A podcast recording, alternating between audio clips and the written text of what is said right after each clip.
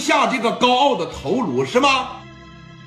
行，来，我冻你一宿，我看看明天你这嘴还硬不硬了！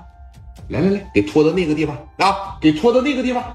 他不是有那大箱子吗？里边都有鱼货，那个大箱冰凉，里边全是冷冻的鱼。你等把这个肩膀子扒着往上这一靠，就感觉来个透心凉。拿那大冰块，一大铁锨，一大铁锨子就开始往他身上浇，就这么折磨他。就这个咋的？表情平静，疼吗？疼，实在是受不了了。现在他真想当的一下就晕过去，但是他不行。聂磊当时心里边琢磨的是啥呀？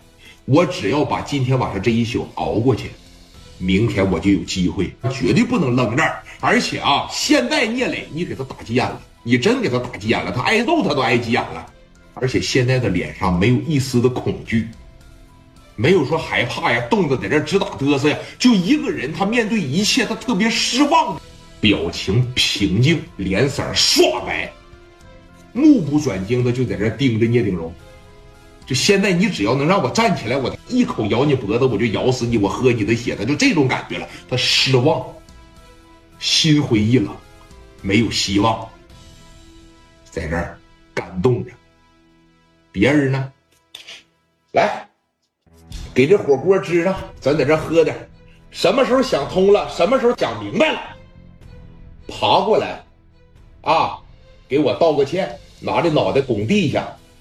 叫我三声大哥，我立马送你上医院。要不然呢，我就在这活活冻死你啊！来上酒，这边吃着火锅，喝着酒，磊哥在这冻的，咱别说浑身都僵硬了，那不至于，毕竟现在的天没那么冷，那基本上是一种煎熬啊！你就夏天，咱说实话，给你扔，那基本上是零度，啊，零下那都不至于，旁边全是大冰块子，身上你啥也没穿，那冰凉的大就地在这，啥样？磊哥在这就这一个表情，多一个没有，在这扛着。这边火锅都吃完了，酒都喝差不多了。聂鼎荣就再次的来到了聂磊的跟前就说了：“还是不肯低下这个高傲的头颅是吧？还在这跟我犟是吧？还用这种眼神瞅我是吧？”行，来派几个兄弟给我看着他啊！我回去睡一觉，中午我接着回来折磨你来。我希望到中午你浑身冻僵的时候，能按我的要求做。这边一说走，说你看，那一帮人走了，留下了几个人在这看着聂磊。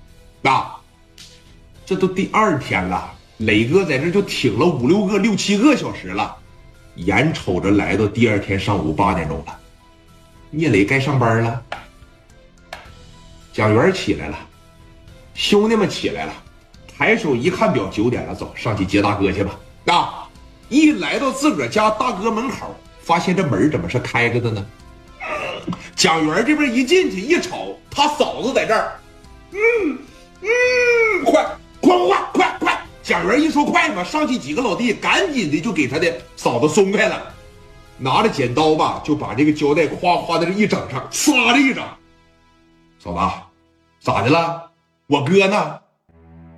嗨，咱说实话啊，刘爱丽毕竟是个女人，对吧？一下子就给蒋元抱住了，搂着蒋元的脖子就哇哇的哭了，能有一分来钟的时间。你蒋元说：“你看这